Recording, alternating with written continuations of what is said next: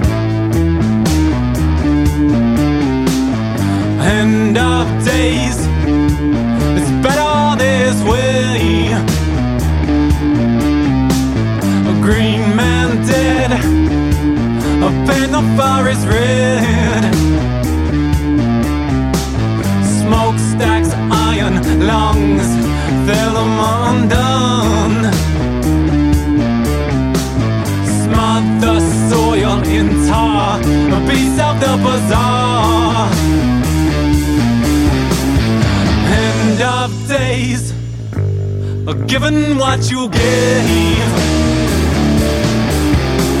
a green man dead, a paint the forest red.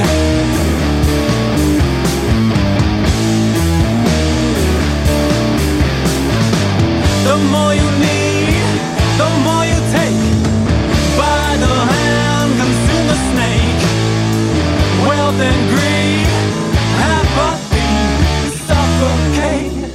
your mistake. Built on bones of gods of the old. Sticks and stones made our homes. Witness oceans boil, lungs uprooted, spoiled.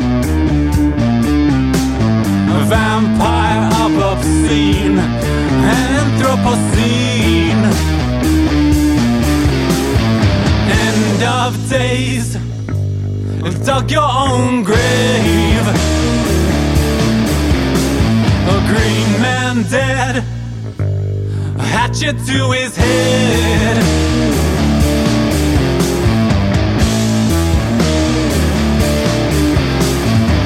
The more you need, the more you take.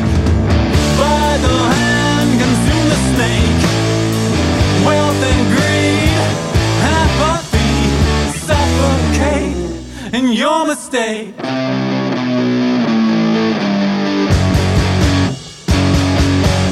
Epitaph on a melting ice cap. Not a box you can surely put back. If they die, then we die green.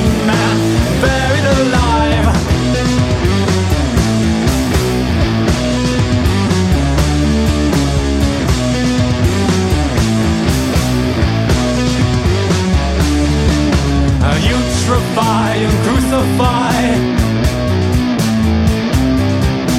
Bleed the land and poison the sky.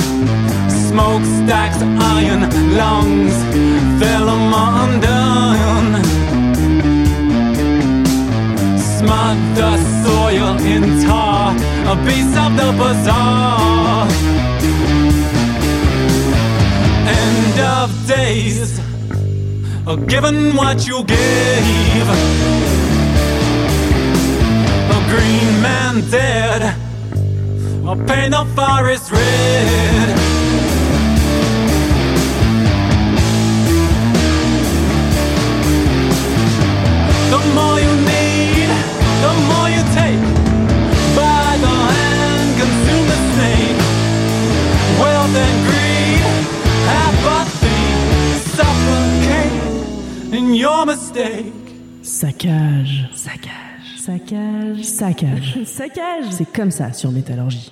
Chose promise, chose due. J'évoquais la question de Sleepwolf lors de la dernière sélection en présentant le dernier cryptographe. Et il était évident que l'on reviendrait sur ce nouvel effort qui répond au nom de Sunbeam Curl et c'est sorti en février dernier. C'est maintenant chose faite avec un instant le titre Green Man Dead. Alors, que dire sur cet album? Eh bien simplement qu'il concrétise les espoirs qu'on avait fondés dans la formation suédoise lors de la sortie de son remarqué album éponyme de 2020. On poursuit sur la ligne directrice d'un rock revival 70s particulièrement marqué de l'école nordique, dont on ne manquera pas de citer encore une fois Witchcraft et Graveyard en référence. Si vous cherchez une ambiance bien pensée, légère et facile d'accès, mais qui sait imposer un groove bien marqué et un chant directif, c'est concrètement le chemin que je vous conseille. On pourrait lui reprocher un certain classicisme sur le genre, mais je n'ai pas vraiment envie de leur en tenir rigueur. Il manque simplement le petit déclic, le petit truc en plus qui le ferait basculer dans la catégorie incontournable. Mais gardons en tête que le taf est fait et que ça mérite le détour. Autre formation actuelle qui mérite le détour et que j'avais envie de vous partager cette semaine, car elle s'inscrit dans un doom plutôt léger et accueillant en provenance directe de Melbourne. Des villes électriques nous proposent une orientation plutôt classique d'un doom porté sur les influences 70s et hard old school. Et je ne peux m'empêcher de penser à Blood Ceremony, la flûte et le clavier en moins. Il m'aura fallu un peu de temps pour m'imprégner de leur dernier album, Godless, sorti en novembre dernier, mais finalement, ça valait le coup de pousser l'expérience. On n'est clairement pas dans une révolution du genre, mais pour cette semaine, je trouve que Devil Electric pose une ambiance des plus radieuses dans le monde du Doom, et c'est tout à fait mon présent objectif. Je vous précise également que si l'ouverture du titre I Am que je vais vous proposer est somme toute très accueillante, le titre se mue par la suite d'une aura plus aventureuse en haussant le ton, et ce n'est pas pour me déplaire. Concrètement, c'est ce qui a fini par achever de me convaincre. Je vous laisse donc le soin de le découvrir de suite par vous-même avec le titre doumesque et rayonnant intitulé I Am de Devil Electric.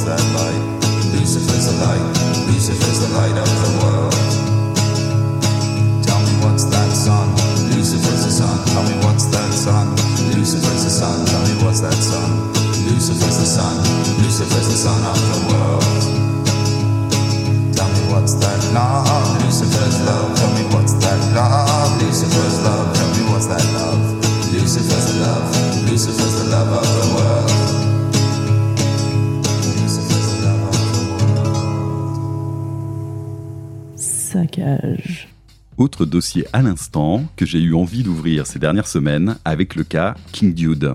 Issu des scènes black et hardcore de prime abord, et ensuite ouvert sur une folk lofi et intimiste, Thomas Jefferson Cogill distille une essence sombre sur notre monde, mais avec la forme d'une certaine légèreté teintée de satanisme et de désillusion.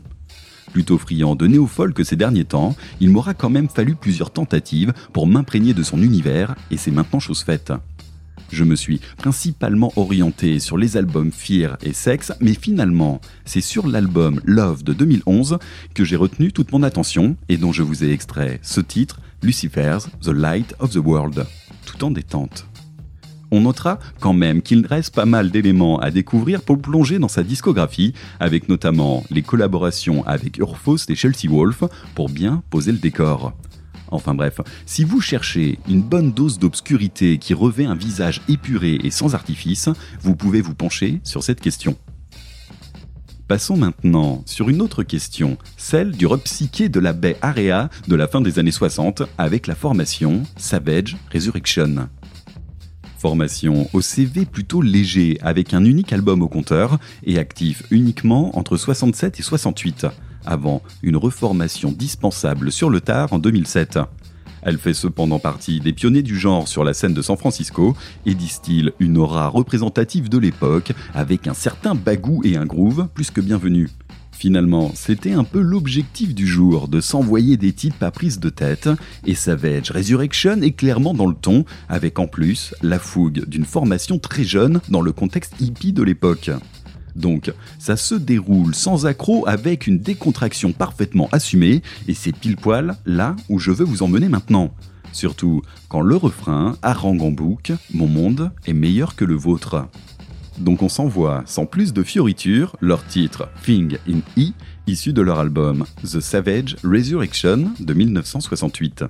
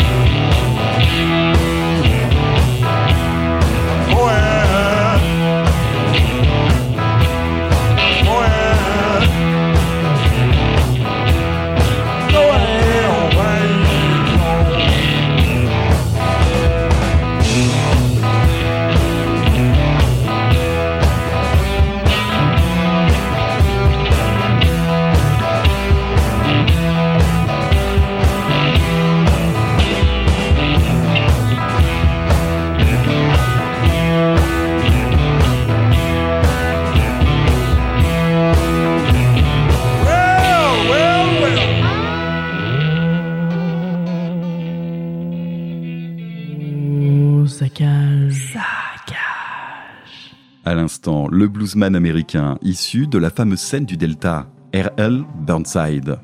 Le titre vous dit sûrement déjà quelque chose puisqu'il s'agit de Going Down South que l'on avait déjà abordé avec sa reprise par The Black Keys sur leur dernier album Delta Cream constitué uniquement de covers issus de la scène du Delta Blues. Il faut préciser qu'il existe plusieurs versions de ce titre, notamment une version blues classique et une autre plus actuelle, teintée de hip-hop et surgonflée d'une basse particulièrement roucoulante sur le tout dernier album de l'artiste. J'ai choisi de vous présenter une version en mode raw bien crasseuse à la production live issue de son septième album sorti en 1996 et amicalement nommé A Pocket of Whiskey. D'une part, car il est accompagné d'un certain John Spencer qui rend la chose bien rock'n'roll. Et d'autre part, car quand je suis tombé sur la version vinyle, la pochette de Derek Ace a fini par retenir toute mon attention. On précisera que si le format numérique ne rend pas franchement hommage à cette œuvre, je peux vous garantir que le jouer très fort sur une platine gomme rapidement tous les défauts. L'énergie prend rapidement le dessus et la spontanéité termine d'enfoncer le clou. Alors, on trouve pas mal de plaintes sur la toile quant à la qualité de cette production, mais perso, j'apprécie toujours ce rendu brut et instinctif qui ne ment pas. Pour conclure là-dessus, je ne peux que vous encourager à vous plonger dans la discographie de Monsieur Burnside, tant elle est riche et aventureuse. On passe maintenant du coq à l'âne en abordant un plaisir coupable dont je ne me cache absolument pas. Le nouvel album de The Neptune Power Federation est sorti pour la dernière Saint-Valentin et arbore le titre logique Le démon de l'amour. Impeccable, on est dans le ton et la cover complète l'ensemble avec un cupidon tatoué et diabolique dont les flèches risquent de faire sacrément mal. La formation, que je vous ai déjà présentée avec son Memoirs of the Rat Queen de 2019, remet le couvert avec une tonalité hard rock old school bien sentie et propulsée par la voix de la princesse impériale qui a toujours le chic de monter en pression. Ok, c'est kitsch à mort, mais en vrai, une petite touche de nostalgie hard à l'ancienne me fait toujours autant plaisir, d'autant plus quand ça prend le soin de ne pas lésiner sur les sonorités d'antan, les chœurs poussifs ou encore les solis bien sous tout rapport. Alors concrètement, c'est le soleil australien qui vient frapper à la porte du hard 80s pour s'en payer une bonne tranche, et il était hors de question que je passe à côté. Et je dois vous avouer que le titre Weeping on the Morn a la belle particularité de me redonner le sourire, donc je vous propose de vous plonger dedans sans plus de précaution. Vous allez voir, ça commence très accrocheur, ça prend le temps d'asseoir le tout et poser l'ambiance avant de relancer la machine de vive voix. Bonne écoute et bon saccage.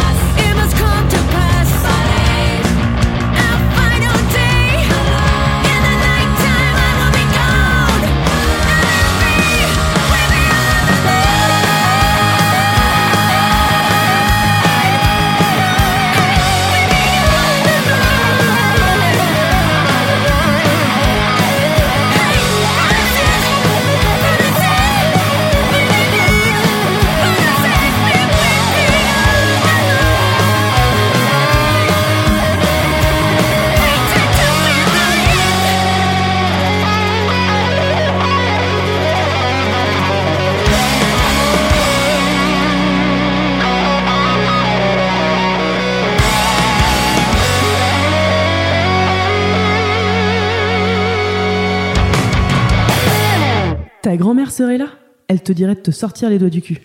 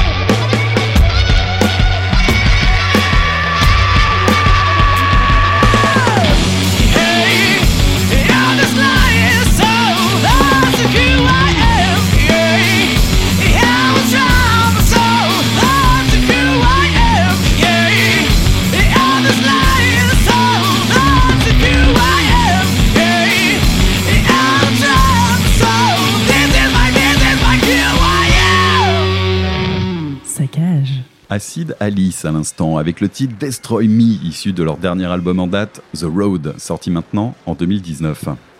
Le Quatuor, tout droit venu de Mexico, pose un son très largement orienté stoner, mais qui diversifie son approche par un aspect grunge et rock psyché des plus vivants. Clairement, une formation qui navigue dans les essences du rock avec ferveur et qui garde le cap d'une musique énergique, primaire, mais également variée.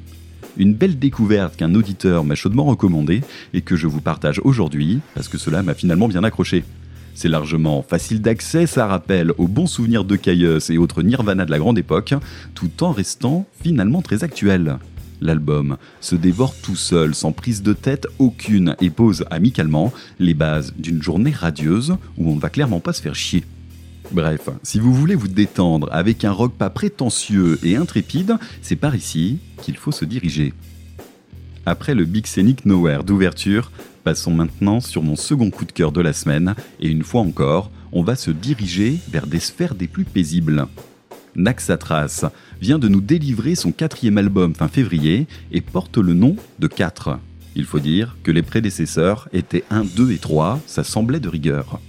Quoi qu'il en soit, la formation grecque, parfaitement installée sur la scène du rock psyché, revient très fort avec cet album radieux des plus bienvenus dans un contexte grisonnant. Mention spéciale à l'artwork Heroic Fantasy magistral et ultra coloré, dont je vous conseille la version vinyle pour pouvoir le voir s'ouvrir sur trois volets et en prendre pleinement l'ampleur. Musicalement, l'orientation est clairement affichée sur le rock progressif et c'est une véritable réussite. De chant au final, mais surtout une succession d'ambiances parfaitement maîtrisées qui construisent un univers à part entière. Pour ma part, j'ai eu énormément de plaisir à me plonger dans cet album que je n'attendais pas vraiment, et qui a su s'imposer par sa richesse et sa subtilité de composition. On retrouve pas mal d'éléments old school sur les sonorités, mais ça ne tombe jamais dans la surenchère. Tout reste parfaitement équilibré et habilement mené par une main de maître, comme à l'image du chant qui se dévoile que très rarement, mais qui impacte d'autant plus. Donc, ce nouvel album de Naxatras est une véritable douceur psych et prog que je vous recommande chaudement si vous êtes en recherche de grands espaces mythiques à conquérir, car il y a clairement de quoi voyager au cœur de ces dix titres, dont il vous faudra vous y replonger à maintes reprises pour y déceler toute la richesse qui s'y cache. Je vous propose donc un extrait de suite avec le titre The Battle of Crystal Fields.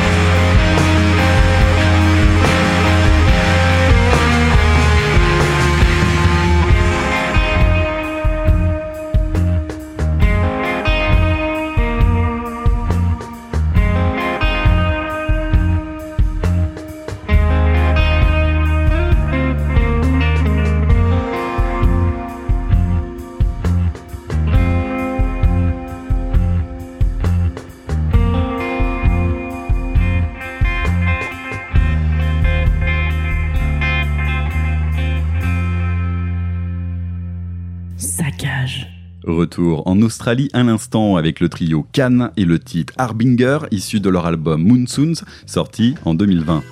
Il m'a semblé parfaitement de rigueur pour prendre la suite de Naxatras avec son rock psyché instrumental et hypnotique dirigé par une guitare définitivement décidée à vous coller au corps et à ne plus vous lâcher.